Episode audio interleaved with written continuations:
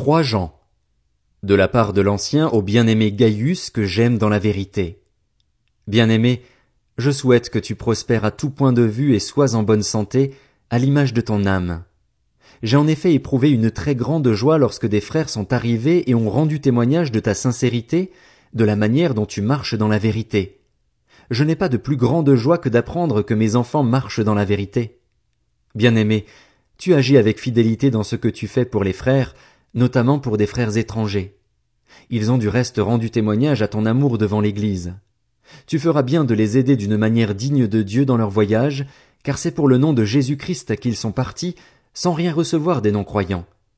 Nous devons donc accueillir de tels hommes afin de travailler avec eux pour la vérité.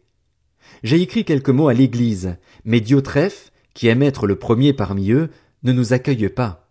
C'est pourquoi, si je viens, je rappellerai les actes qu'il commet en bavardant contre nous de façon malveillante. Non content de cela, il n'accueille pas les frères, et ceux qui voudraient le faire, il les en empêche et les chasse de l'Église. Bien-aimé, n'imite pas le mal, mais le bien. Celui qui fait le bien est de Dieu. Celui qui fait le mal n'a pas vu Dieu. Quant à Démétrius, tous lui rendent un bon témoignage, et la vérité elle-même témoigne pour lui. Nous aussi, nous lui rendons témoignage, et tu sais que notre témoignage est vrai. J'aurais beaucoup de choses à t'écrire, mais je ne veux pas le faire avec l'encre et la plume. J'espère te voir très bientôt, et nous parlerons de vive voix. Que la paix soit avec toi. Les amis te saluent.